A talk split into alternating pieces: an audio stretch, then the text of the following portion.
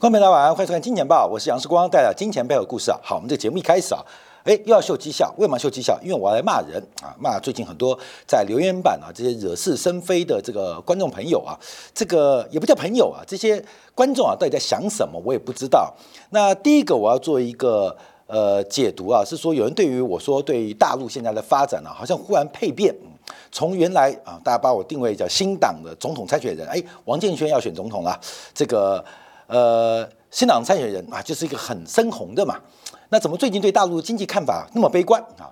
我只讲一点，呃，去问问日本人三十年前干了什么蠢事，那后面要负担什么样的结果？也就是在生产要素当中，这个个别要素的泡沫一旦破灭，假如你用最后的余力去拯救。那整体的经济的生态系就会被此呃受到长期的牵累，所以从去年第四季末开始啊，这个大陆为了解决不管是地方财政还是这个土地融资，甚至交房的问题，呃，使出了这个绝命的一个呃各项政策，呃，跟信心政策的这个刺激来救房市，那这就大错特错啊。呃，我要跟大家提到，因为很多批评这个事情的人啊，不读书。我建议大家啊，在观察过去这呃呃这个三个月的大陆政策，你去翻翻看一九八九年到一九九五年日本当时陷入的困境所做出的方式，结果产生什么样的呃这个成本啊，就很简单啊。甚至我这几天还提到了这个呃三农专家温铁军。老师的一些言论，那我特别提到，也是一个，就是很多现在因为快时尚嘛，快资讯嘛，所以大家不去读书，所以特别用郭婉容、非景汉的发展经济学来提到，其实现在很多的学者基本上。他们只是整个经济学架构的衍生啊，并没有什么太大的创新跟创造啊。你像林毅夫教授，虽然他很伟大，制度经济学有些新的看见，可他没有模型啊。所以有人说林毅夫会得到诺贝尔经济学奖，他没有模型，怎么颁奖给他？看没有？所以很多的这些学术的问题啊，大家要了解啊。所以我之前我们的 Facebook 啊，包括我们的节目，另外一个节目叫做杨世光的新视野。我从来不说我多聪明，我常讲新视野，就是站在别人的肩膀上看世界。那我非常非常的荣幸，也非常感激这十多年来有很多的长辈，有很多的学者愿意把他的肩膀给世光一用，让我能看到更远的世界，看到更宽广的真相。所以，呃，我们在这个做这个呃节目的过程当中，不是为了收视率。假如要为赚钱，假如是一个生意人的话，那当然啊，大陆市场是不可能被放弃的。可是我们要讲真话，时光一路走来，我们节目能够做那么久，其实就是靠讲真话。如何保护投资人？分享一些我们对世界系统性看法，就是讲真话、讲实话，分享我真正的感觉跟看见啊。所以我永远记得啊，这个呃，以前我刚到东升的时候啊，主持早盘的盘中股市的节目啊。收视率不错啊，只是我这个大炮型啊，在直播当中啊，耳机的 intercom 常常被制作人呐、被总监呐直接按进来啊。时光不要讲了，不要讲了，不要讲了，赶快进广告。呃，那我照讲啊，照讲。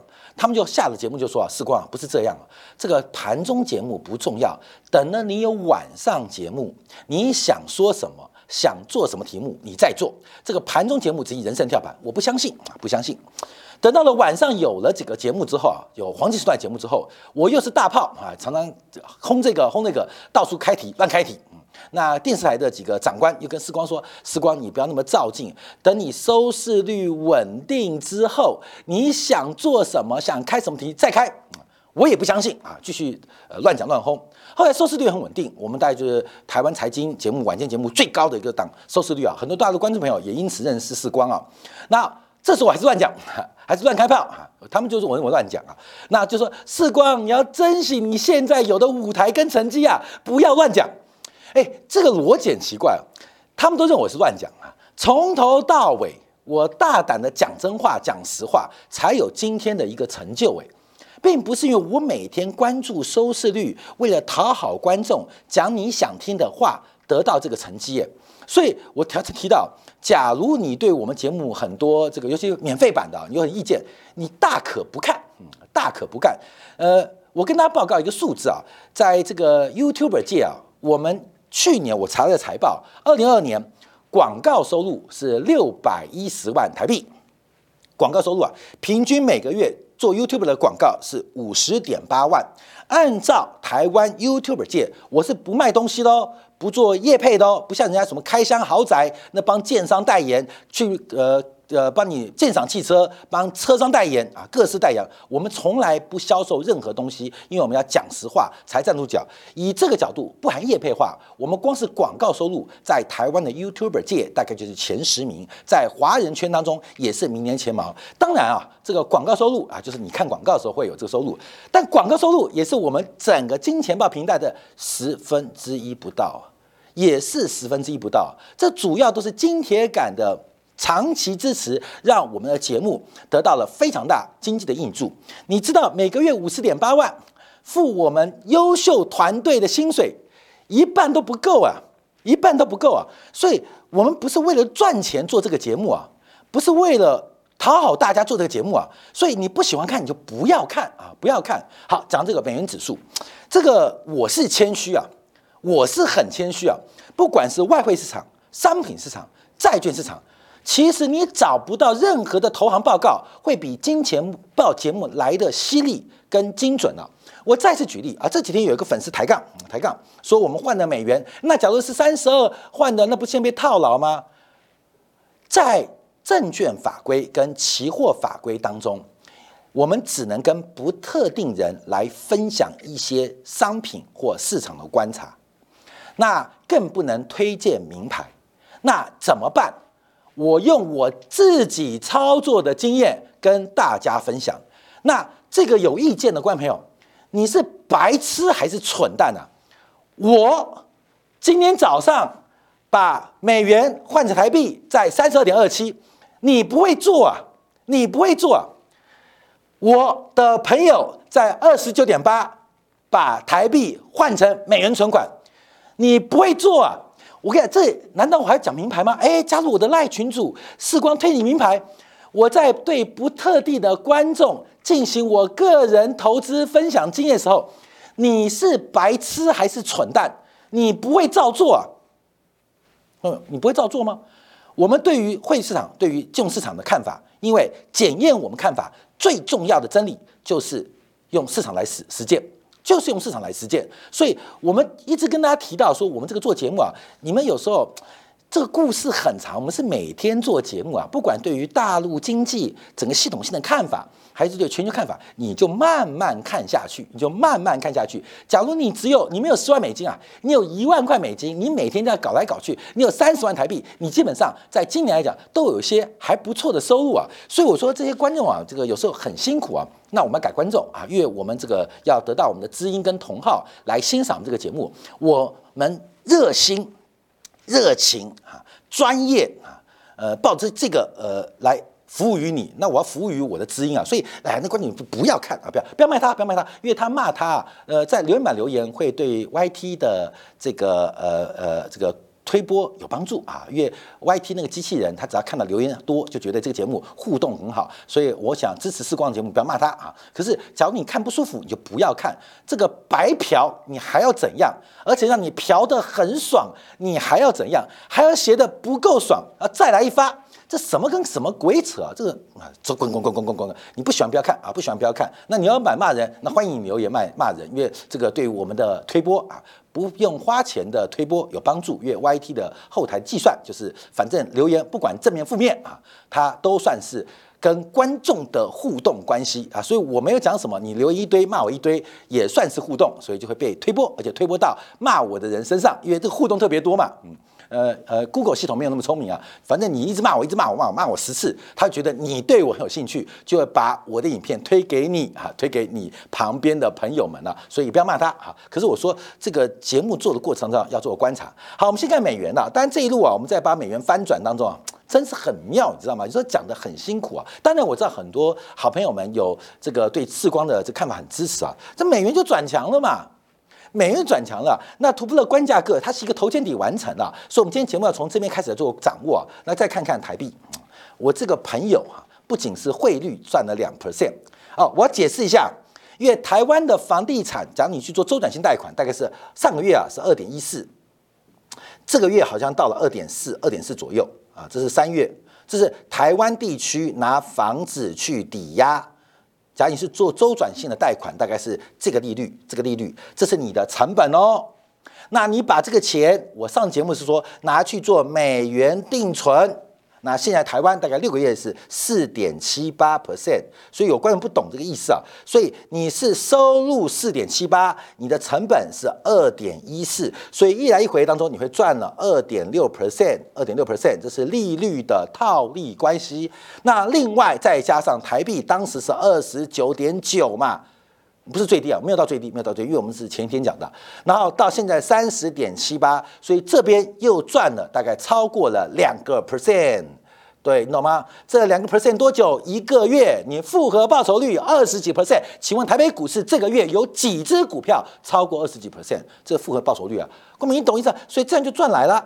那我说这是送分题，因为汇率的风险在三十块以下很低，那这边是可以赚的。光美，你懂意思吗？那是我节目讲，这个利差是你赚到的。那假如看错，它可以 cover 汇率继续台币继续升值的风险。当时二十九点九，二点六算起来可以到二十九点一左右。我觉得这个价格不会到，就算到了，你可以用利差去弥补，所以这笔生意非常的安全。这笔交易非常的稳健，风险很低，希望无穷，它就会发生，好事就会发生。那这些发生就就在故事上啊，所以我们今天要讲鲍威尔的事情啊，就是让大家了解到很多的一些变化跟发展啊，跟大家做分析。我们你去看看，你去对照嘛，哪家投行在去年九月，哎，去年九月啊，十月二十一号跟你讲，美元的涨幅满足了，日元的贬幅满足了，谁跟你讲嘛？哪一个？巴菲特还索罗斯会告诉你，他把他的美元换成台币，不会告诉你的啦。那些股神他自有那么准吗？他不会告诉你，告诉你的他不是神，只是经验分享。在第一点跟你讲啊，台币够了，经验分享叫你赶快买美元。后面巴菲特都没那么强啊，索罗斯只要认识事关，我就是他的操盘人了，这是实证啊。后面有我嚣张，我骄傲，怎么了啊？我们就是把每天的节目印在黑板上，告诉你啊。那因为按照证券期货法规，只能跟不特定人进行分析。那要推名牌，不能推啊。我把我的经验跟你分享，已经讲得够露骨啦，讲的够露骨的，没有把握的还没告诉你的，有把握都讲成这样子。那你还有意见？看到没有？你去，那你去，你去，去去，你看，你有两千万美金，你去当高盛的 VIP，两千万美金还买不到高盛 VIP 嘞。那你有两亿美金加摩根士丹利 VIP，你去跟摩根士丹利的外汇加银做，你看他有没有厉害？没有的啦，不可能啊，不可能。所以我要跟大家分享，所以这个节目做的很辛苦啊。哎，我要发发牢骚，所以看到留言板都乱留言。那有的东西啊，故事还走得久嘞。大陆的经济呀，国界变化，你就让时间来做验证跟等待嘛。好，往下看，往下看。先看一下这个利率预期啊，利率预期，我们在二月六号特别用今年大陆啊，这个叫做呃呃过过过过年过年最红的《满江红》嘛，我说啊，这个岳飞赶张飞啊，美联储的升息，我们修正看法哦，一次升息到底，而且会升息十二次啊，就在这个位置啊，就这个位置，大概就这个位置啊，我们就这个这个位置，所以我们特别跟大家分享，所以今天市场的反应。我们有没有替大家抓到？我们可能比除了美联储官员之外，我们是最了解美联储的人。那我们做成节目，跟你做一个分享跟观察。那现在啊，在昨天包括听证会之后啊，这个加息的可能性来到了。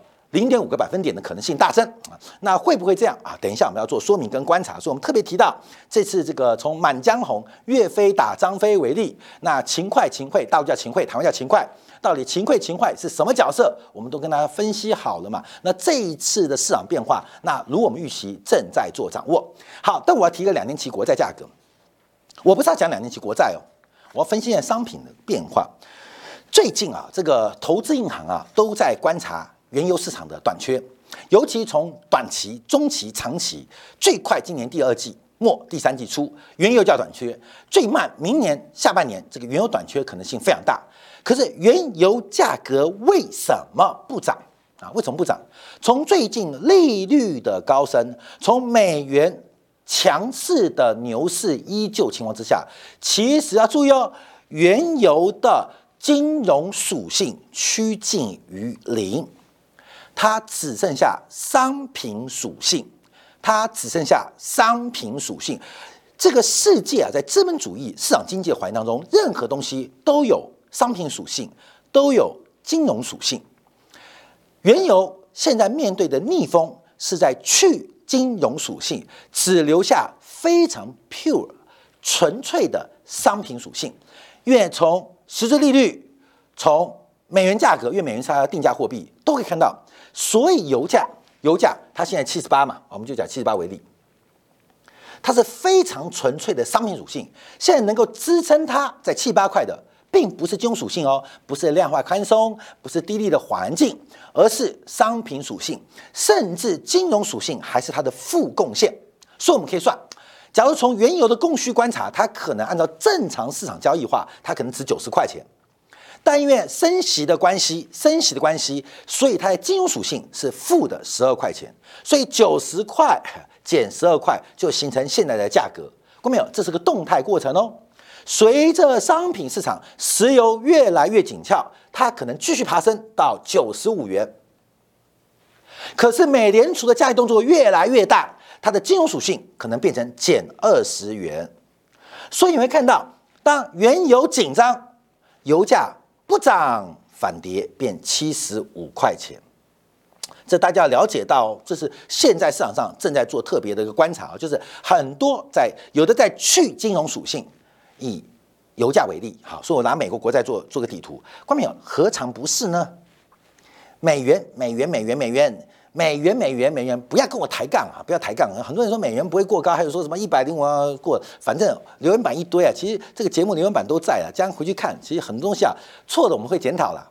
像黄金，我们就看错嘛，一六二零一六三零，我们赌它会破啊，没破，但我们讲一六四零马上停损。那就错就马上改嘛。可是很多粉丝啊，这个世界啊，这个网络世界这样，大家不负责、不留呃不负真没有真名就乱留言啊，乱讲乱讲乱讲，那干反而影响到其他呃观众的一些操作。好，我讲美元，在紧缩的条件之下，美元也只剩下商品属性，而去掉了金融属性，货币。本身就是一个商品，能够做交换的，我们就叫商品。那当然广义包括服务啊，就是交这个就是能够交换的，就是本身就有商品属性。所以货币本来就有商品属性，它又有它的金融属性，在量化收缩跟不断加息的过程当中，正在去除它的金融属性。大家要做掌握。所以美元跟油价一样，越来越。纯粹，它们是一个商品属性占它价格结构当中一个极高比例的过程。那反过来我们讲股市啊啊，股市，股市刚好相反啊，这等一下就要扯到包位了。股市现在是极端的金融属性，而失去了商品属性。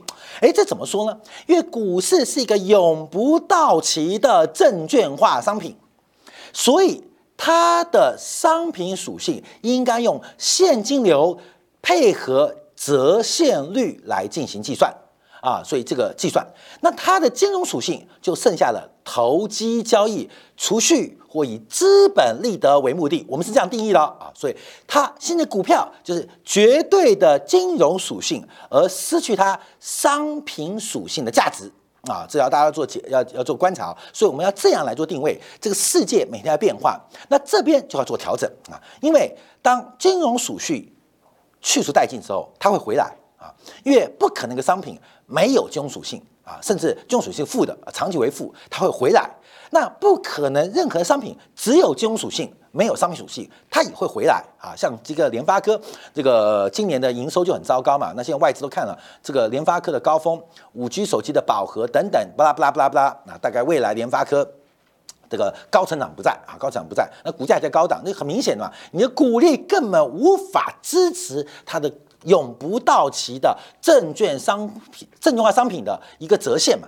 那就什么嘞？你没有要解释啊。你们要解释啊，因为你不能解释，那就是金融属性，它是一个投机属性嘛。所以，我们先要先从这个呃，目前不管是油啊，不管是美元还是股市的变化来做解读啊，来做解读。所以金融属性会玩多大？商品属性何时复归？商品属性会玩多大？金融属性何时复归？这就是我们在这个全年度啊，呃，所做观察的一个很重要的焦点。当然，我们在四月八号、四月二十二号这个金铁杆的线下见面会当中，会做一个周期性跟相关的完整说明啊。好，那我们看一下昨天鲍威尔讲什么，这引发昨天市场大幅度的震荡。那这个震荡是什么啊？我们要看到本质哦，并不是鲍威尔昨天。只讲了把利率要升得更快啊，因为之前是 higher for longer 嘛，现在还有 faster 啊，faster 啊，所以现在要学会更多英文单字啊，它越越来越多，越来越多哦，higher longer faster 啊，都要加 er 啊，所以所以更 就更高啊，呃呃更远更久啊，然后更快啊，更快好看我们看这个这个呃，这是昨天加的东西啊，在昨天啊，鲍威尔先去参议院的银行委员会进行听证啊，听证。然后今天晚上还去众议院啊来进行金融委员会的作证，那总共总共他的听证时间呢长达二小时两小时十六分钟啊一百三十六分钟，有二十一位议员呐来针对美联储的相关通胀政策啊货币政策进行了一个质询，但很明显我们今天制作人就做出来了，事实上议员假借质询鲍威尔的时间。百分之九十五在论述自己的政见啊，因为这要也也也很快嘛，这一过一年多又要选举了，只给鲍威尔百分之五的讲话时间，所以鲍威尔对于这些议员来讲，他只是一场舞台上的道具啊。注意啊，这大家利用这个舞台，因为大家都关注嘛，所以这些呃银行委员会的呃这个议员们。叫利用这个舞台有一个那么好的道具啊，来进行自己的表演啊，叫浪姐的概念啊，浪姐概念。那看大家有多浪啊，有多浪。所以议员啊，除了提问啊，呃，主张啊，跟自己下结论占百分之九十五。那鲍威尔就嗯呃呃呃呃，yes 哦哦 no 啊，这鲍威尔没有什么时间哦，你知道没有？所以鲍威尔整个全场时间就是，人家讲十九句话，他只能讲一句话，那句话就是 yes。No 啊，不要讲了啊，yes 哦 no，yes 还是 no 啊，yes。所以鲍威尔昨天蛮辛苦的，但仍然他还是掌握机会来发表他的看法。好，第二个我们看一下啊，在一开始你们要表演之前，那鲍威尔也做好一个道具的角色，也知道你们要干嘛嘛。鲍威尔不是个笨蛋，能够做美联储主席，这这当然是国际一把手嘛，太了解政治了。他第一个提到，除了之前讲的 higher longer 之外，他今天主要讲 faster 要更快啊。要更快。好，今天就我们重点，为什么会讲这句话啊？我们等下要跟大家解释啊。那结果被预言叫做呃议员们呢公干啊，不仅共和党的议员干他啊，民主党议员也干他啊，因为你太过分了，你不照剧本演。本来我们是讲更高更久，你要多高，你要多久，结果说多快。那议员没准备，你知道吗？更高啊，是一米八还是一米九？更久是两分钟还五分钟，就是说更快啊！议员没准备，所以鲍威尔很坏的，故意给议员创造了一个新的剧本以外的脱稿演出。所以鲍威尔很聪明啊，一开始这样讲，所以议员听得很生气。可是他们没准备，你知道吗？没准备，不知道只会问更高，问多久，问多高，问多久，但不知道问多快，因为。剧本没写，嗯嗯嗯嗯嗯嗯，剧本哎，剧本在哪一页？哎哎哎，没写，我的助理怎么没写这一页啊？鲍威尔一开始就将军啊，他他主动加这句话，所以他特别呃做了一个更快的一个宣言，把整个他知道这场是一个被表演的过程，但仍然讲出他的看法，而且提供了一个新的剧本以外的证词，而这个证词引发市场上的哗然，越更快。好，他提到了几个重点，第一个需要更多的收紧。那认为三月份点阵图利率峰值的预期将高于去年十二月预期。好，观众注意哦，三月份公布点阵图哦，就是这个呃十七位联 FED 委员们的点阵图哦，在哪边？在哪边？在你有吗？你没你没有对不对？我有吗？我也没有，在包伟的口袋里面，还没公布，马上公布了。那。他就嗯，我告诉你哦，你知道我的手稿什么吗？我告诉你，嗯，比预期高，比预期高，把大家吓坏，你知道吗？因为点阵图谁有，谁都没有，鲍威尔有，所以鲍威尔就嗯，故弄玄虚啊，这个草船借箭，只待东风啊。那三月的点阵图会比之前十二月份的来得更高哦啊，大家都吓坏了。那另外提到很难估算当前的中性水平是多少。没有证据显示收紧过度。他提到一个重点：假如这时候放放松了紧缩政策，如果失败，社会成本将会非常非常高，资本配置配置也会非常非常的困难。呃，这等一下在他答问当中提到，为什么假如美联储这次对抗通胀失败，社会成本将会非常非常高？社会成本哦，他讲的不是经济成本，讲的不是金融成本，是讲社会成本非常高。为什么非常高啊？等一下我们做说明啊。第二个，他收回了之前通胀下降的乐观看法啊。虽然一月份的数据啊是反映了温暖的天气，可是啊，可是我上次提到通货紧缩过程已经开始，他说。我收回啊，我收回啊，就跟世光啊那时候看黄金看错一样啊。这个一六二零看错，一六四零赶快停损，它停损了，它停损，因为整个市场的发展跟它原来预估不一样。第三个是劳动力市场极度紧张，而且这个紧张可能非常非常的复杂啊。好，那我们看啊，答问啊，答问答问啊，第一个，呃，主席担心问了，这个美国参议院银行委员会主席布朗啊，布朗他是俄亥俄州的民主党人，一开始就发言。嗯，当然，他本来是要掩护这个鲍威尔的，后来整个局面失控啊，整个局面失控啊。他第二个讲，房租跟物价上涨，房租跟物价上涨，那嗯，他也是讲给别的议员听的。当房租跟物价上涨，谁能感受到？不是经济学家，也不是嘴唱说要民众起，呃，叫要求民众勤俭持家的政治家，也不是企业高管，因为他们装正在假装抗击高物价问题。好，这个问题很棒。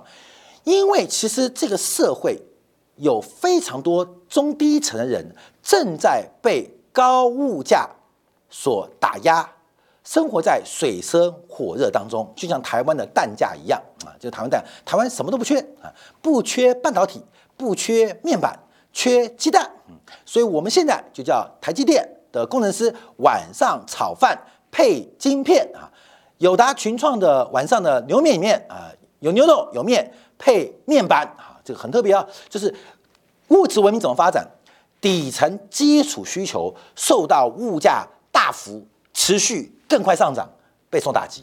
那所以马上导这个问题哦，后面的问题是主席哦，主席哦，呃，美国参议院的银行委员会主席跟美联主席做对答啊，后面呃就是那他说这个市场报告创纪录的利润增长，还有越来越多的相关股票回购。随后民主党议员霍伦提到提到重点。公司利润是不是也影响通胀？指的就是企业利润太高，是不是推升通胀的原因？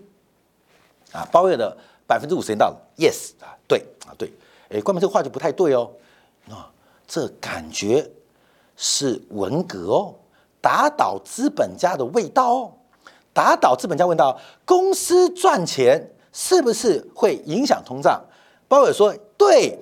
如果公司利润下滑，是不是可以不创造更多失业的情况之下，同时降低通胀？啊，那他说理论上是这样啊，不要讲了啊，不要讲了。哎，我跟你讲哦，不知道美国还在搞文革哦，要批斗资本家，企业的利润太高。在这个呃马里兰州的民主党议员当中，他直接这可能是美国通胀失控的原因，嗯，是原因。其实讲这东西啊，这是讲白话，说政治人物讲白话。其实我们从经济角度做观察，就是长期投资不足，加上垄断型的。企业越越多，但使得物价长期走高。越垄断型的企业地位，当然有垄断型的利润，而垄断利润会使得市场不效率，进而导致物价的全要素的普遍成本抬高嘛。所以这句话翻成专业讲，白话就讲啊，企业赚，资本家是不是影响通胀？是不是创造通胀原因？他说是。那把资本家杀死，是不是就可以解决通胀？嗯。理论上是这样，但是但是就不用讲了啊。我们看到这个是昨天的这民主党两位，那另外我们看一下，那共和党议员也来提问哦啊，提问的他转的方向是政府的开销过大，因为我们知道共和党小政府啊，民主党大政府啊，政府政府的开销过大，国会支出过大，是不是会催生通胀？而且批评啊，鲍威尔试图偷走别人的工作来遏制通胀啊，这样，所以他提到政府支出跟政府债务增长是否会引发通胀？鲍尔直接说不是啊，不是政治正确哦啊，直接说不是，千错万错，绝对不会是领袖的错嘛，所以不错，不是，因为现在领导人是民主党的嘛，所以他不认为财政政策是推动呃通胀主要原因。但假如啊，少花点钱是有助于通胀放缓的啦啊，是这样。那另外提到，你认为经济降温方式是衡量失业率吗？嗯，他说是啊。那经济降温是要让人们失业吗？他说不是啊，就是反正要下圈，呃，给鲍威尔跳。我们正在。啊，这个努力恢复价格稳定啊，同时重新调整供需关系。后面就提到啊，提到两百万人的关键，因为我们看到民主党有一个议员非常有名，就是沃伦。沃伦啊，沃伦就提到他在纠结问题啊，就是说，因为啊，按照整个飞利浦的法则观察啊，要把通胀放缓，按照目前美联储政策，可能可见的年底将会有两百万人失业。两百万人可能是两百万个家庭，那怎么对美国人民交代？可是鲍威尔提到哦，沃伦语，我们翻成白话，沃伦，沃小姐，欧巴桑，欧巴桑，你不要关心那两百万人，美国有两亿人被物价影响啊，所以牺牲两百万人，在整个鲍威尔的讲法中，他觉得哎还算可以哦。根本就俄乌战争一样嘛，那死掉一个旅，挂掉一个营有什么关系嘛？然后打赢这场战争，那有所牺牲没有关系。所以鲍威尔就提到啊，鲍威尔提到，可能嗯两百五十万、三百万、三百五十万失业，你觉得怎么办？他觉得嗯还可以接受啊。假如就用两百万失业来换取两亿人能够在物价紧、物价高涨的这个困难当中脱困，这个牺牲啊，议员你不觉得是场胜仗吗？我看，哎，这个非常鹰派哦。非常鹰派啊！即将有两百万人失业，因为美国就喜欢挑那百分之一嘛。其实两百万就那百分之一啊，另外百分之九十九人很痛苦，而鲍威尔关心那百分之九十九的人，不关心那百分之一的人啊。这是鲍威尔的讲法。好，我们再往下观察。那他特别提到，在寻求神奇百分之二数字讲通胀，你有没有考虑美国的借贷成本？鲍威尔这时候跟财政政策脱钩。他说啊，大家不说美国要破产吗？大家说利率走高，美国不是要破产吗？我跟你讲，大家不要把增量、流量、存量混在一起哦，不要把增量、流量、存量混在一起哦。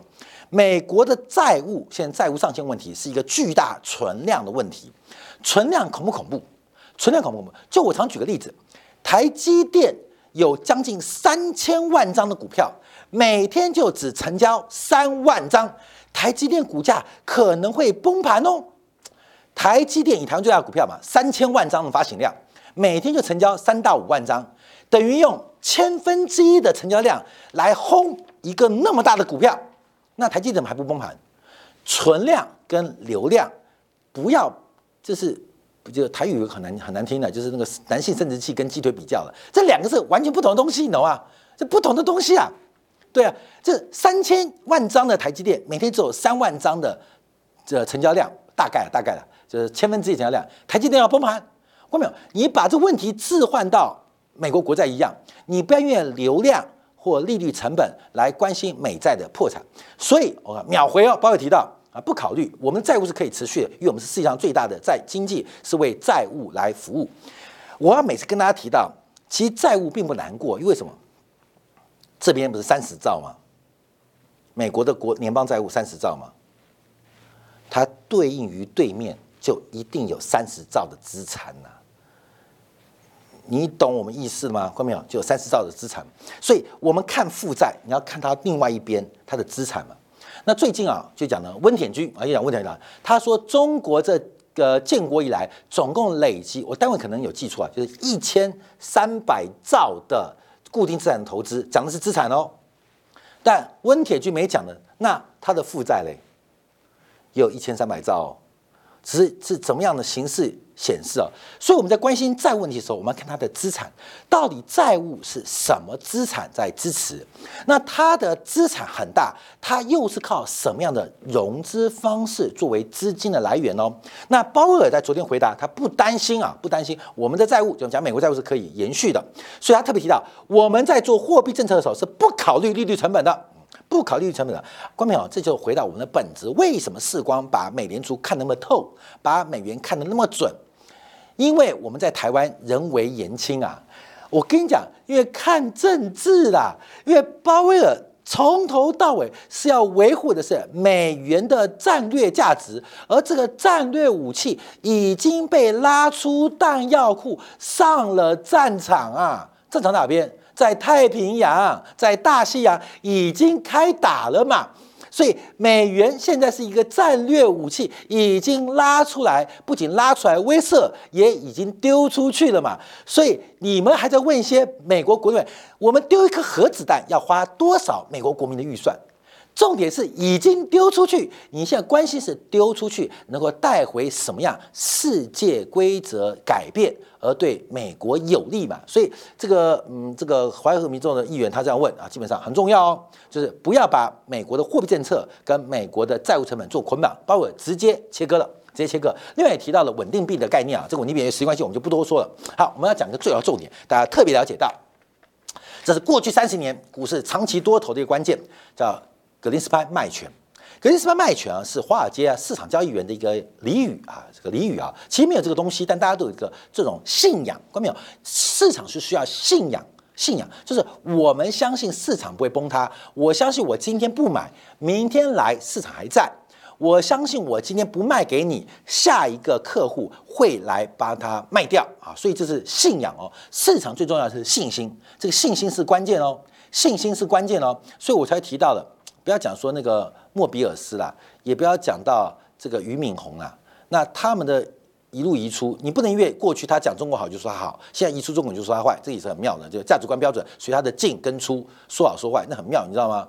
你就是大阿姨知道吗？三十如狼四十五，五十坐坐地人稀土，进来就好，出去就棒，快进来，快进来，快进来，不能出去啊！那他一定要进进出出嘛，市场的流动性嘛，所以只要进来他好棒，他出去他好坏，不是这样讲的嘛，对不对？那个这个很糟糕，很糟糕。好，来，格林斯潘卖权呢，它主要是市场上的一个信任度、信心度，主要是按照当年格林斯潘每次遇到市场的风险跟危机，特别是股市的波动，美联储主席格林斯潘非常敏感，就是天塌下来了，格林斯潘在睡觉。可是昨天晚上道琼指数跌三个点，格林斯潘就震惊了啊，震惊了。所以每一次。我们看到格林斯潘的利率政策常常跟华尔街的金融市场表现高度有关。哦，就就叫格林斯潘卖权，卖权是看跌的，作为做多的避险。那你要不要去负担这个风险，负担这个成本？不用，因为有格林斯潘在，所以市场上就可以猛力的做多，疯狂的牛市，因为有人托底。这人托底谁？格林斯潘，所谓的格林斯潘卖权，也是后来讲的 FED 卖权。所以有美联储在。华尔街就不至于出现崩溃跟崩跌，我们要特别留意，因为现在华尔街交易员越来越相信有一个叫鲍威尔买权。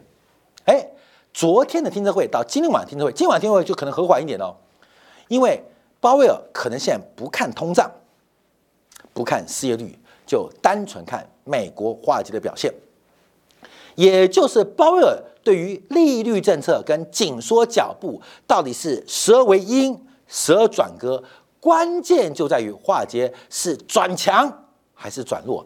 现在越来越明显，可以发现，美联储现主席鲍威尔，他对于美国股市的走高跟转强，会形成一个鲍威尔买权的执行行为。所以股市最近不是反弹吗？鲍威尔就一巴掌啪打下来。以前是股市一跌，那格林斯潘就嗡轰上去。现在出现一个很大的转折，而这个转折其实可能是一个时代重要的变化，分享给所有呃观众朋友，感谢大家。好，那我们休息一下，因为时间的关系啊，我们只能继续往下做一个观察。在经典部分，我们除了观察澳洲今年升息，更重要的是美国的升息紧缩出现一个关键的有利力量，也就是美国的去库存周期即将跨过中线。要从原来的主动去库存，要进入到被动去库存阶段。所以下，在精彩部分为大家做进一步的服务跟分享。